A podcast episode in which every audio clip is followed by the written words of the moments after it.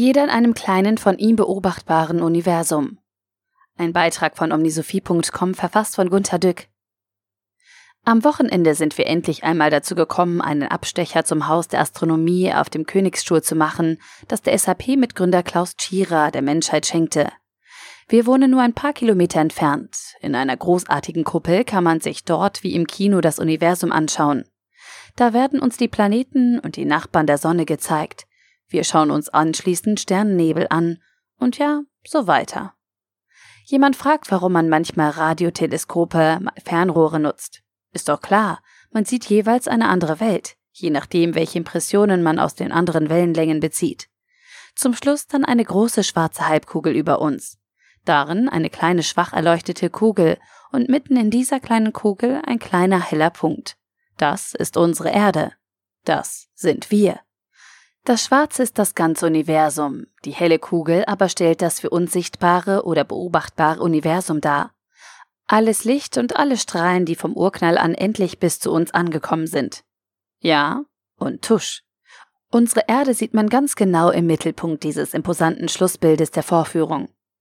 Das ist das ganze All. Aber Mittelpunkt des Universums bin ich selbst. Der Mensch ist der Mittelpunkt, fällt mir sofort ein.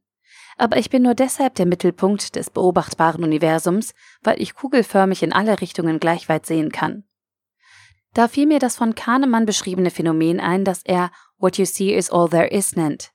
Menschen halten das für sie sichtbare Universum für schon alles und sind natürlich der Mittelpunkt dieses Universums. Menschen haben wie die Astronomen verschiedene Sinnesorgane. Sie können die Welt durch Sehen, Hören, Schmecken, Tasten, Spüren, Greifen, Riechen, erfassen. Sie können sich hineindenken, sich informieren, mit dem Herzen umsehen und so weiter. Manche haben gute Instrumente, andere nicht so gute. Wer sieht schon mit dem Herzen gut? Das fragte sich der kleine Prinz. Wir predigen Zuhören, Mitdenken, Empathie und so weiter, weil wir sehen, dass viele das eben nur inadäquat tun. Viele sehen eben wenig, sie blicken es nicht. Ergo, ihr beobachtbares Universum ist klein. Und dann kommt What you see is all there is dazu. Dieses kleine Universum wird für das Ganze gehalten. Wir kennen ja aus dem Geschichtsunterricht die verrückten Denkverrenkungen, die die Astronomen der Frühzeit verrichten mussten, um die seltsam anmutende Irrläufe der Himmelskörper zu verstehen. Genauso seltsam klingen die Erklärungen aus Kleinstuniversen heraus. Oft sind es Verschwörungstheorien, naive Ideale oder unkritisch wiederholte Parolen von Marktschreiern. Merken Sie, dass Sie in Ihrer Firma in solchen kleinen Universen leben? Sie schauen nur die Ihnen bekannten Wettbewerber an, nicht Google oder Amazon. Sie machen alles, wie es immer gemacht wurde, in Ihrem kleinen Methodenuniversum. Prozesse beschränken das Universum. Change Management zieht Sie mühsam an den Ohren, um das Universum zu erweitern. Ja, manchmal wird es auch nur durch Berater verkleinert. Ich weiß. Sie nennen es Fokus, Kerngeschäftskonzentration oder Quartalsdenken.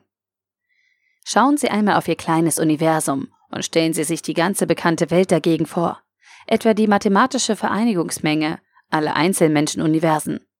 Und dann sehen Sie wie ich trotzdem nur die kleine beleuchtete Kugel in einem großen, unfassbaren Dunkel. Demut sollte uns beschleichen und Lust, wenigstens die Universen der anderen kennenzulernen. Demut und Offenheit. Der Artikel wurde gesprochen von Priya, Vorleserin bei Narando.